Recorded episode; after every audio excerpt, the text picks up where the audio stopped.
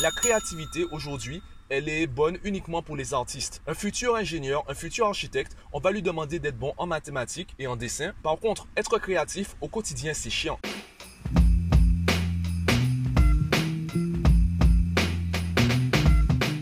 Yo, aujourd'hui, je voulais te parler du monde du travail et surtout de l'implication croissante de l'intelligence artificielle dans le monde du travail. Et je me suis rendu compte que ben, le problème, il est beaucoup plus profond et le problème, il vient même de notre façon d'aborder l'éducation. Alors déjà, je vais te parler, je vais te présenter le contexte en partant du sujet de départ, l'intelligence artificielle.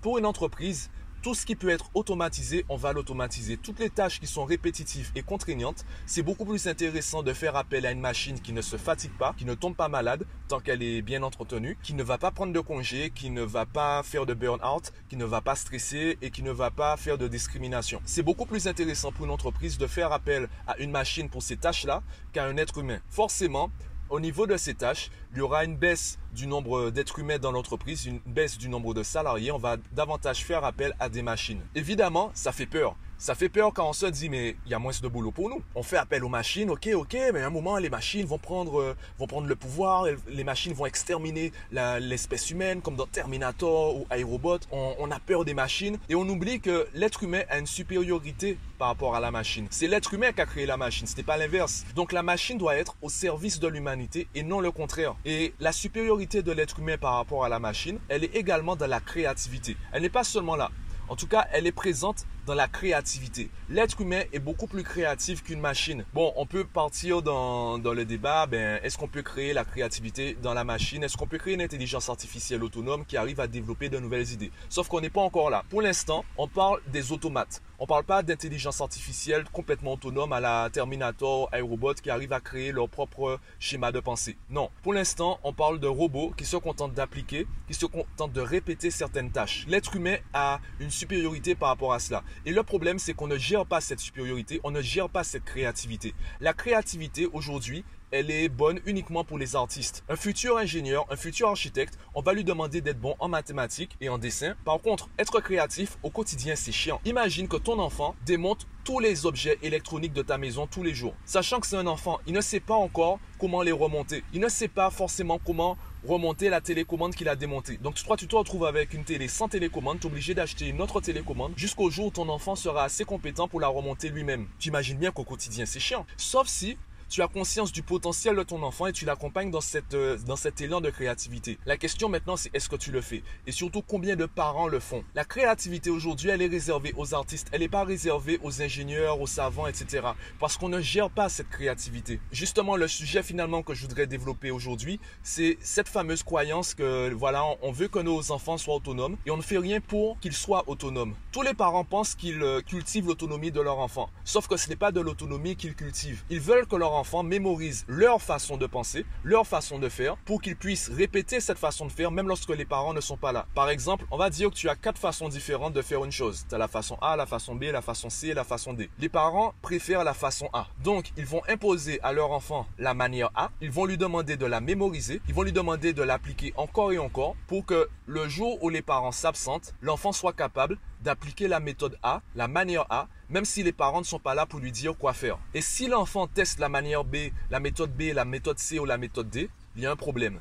Il y a un problème, il a désobéi, il a voulu faire à sa tête, il est têtu et il faut le punir. Sauf que justement, l'enfant il connaît déjà la méthode A.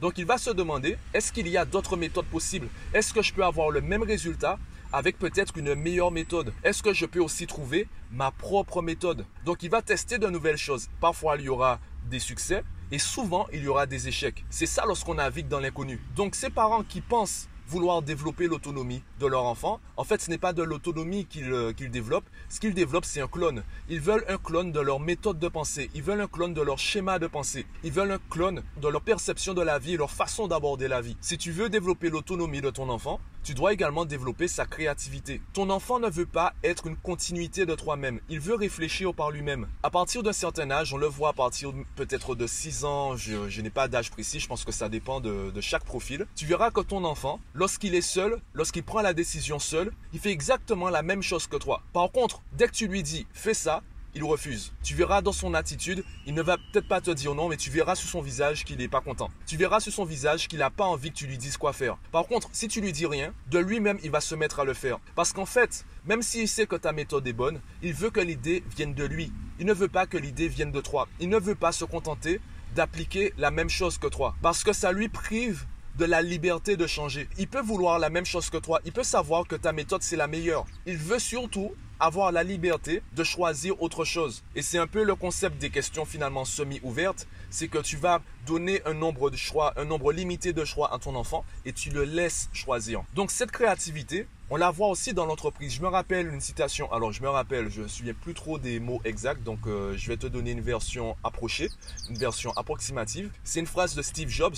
Il disait On n'embauche pas des gens intelligents pour leur dire quoi faire, on embauche des gens intelligents pour qu'ils nous disent quoi faire. À quoi ça sert d'avoir quelqu'un d'intelligent dans ton équipe si c'est toi qui lui donnes des directives? À quoi ça sert d'embaucher des personnes super compétentes avec un magnifique CV et beaucoup d'années d'expérience si tu veux uniquement quelqu'un qui t'obéit À quoi ça sert d'avoir une personne avec cet intellect? Si tu veux juste quelqu'un qui sache appliquer ce que tu fais, eh bien, prends quelqu'un qui sait appliquer ce qu'on lui dit de faire. Prends en limite un soldat. Même s'il n'a pas de compétences, même s'il n'a pas de connaissances dans le domaine, il apprendra plus vite qu'une personne qui a la créativité pour optimiser ta façon de faire et qui a conscience que ta façon de faire peut être optimisée il aura toujours ce frein, il aura toujours cette limite, car il va appliquer ce que tu lui dis de faire. En même temps, il sentira qu'on peut faire mieux il aura du mal à accumuler les deux. un moment, il y aura un blocage. Moi, c'est ce qui m'est arrivé à chaque fois que j'ai voulu être salarié. Je me rendais compte qu'on pouvait optimiser la façon de faire dans l'entreprise.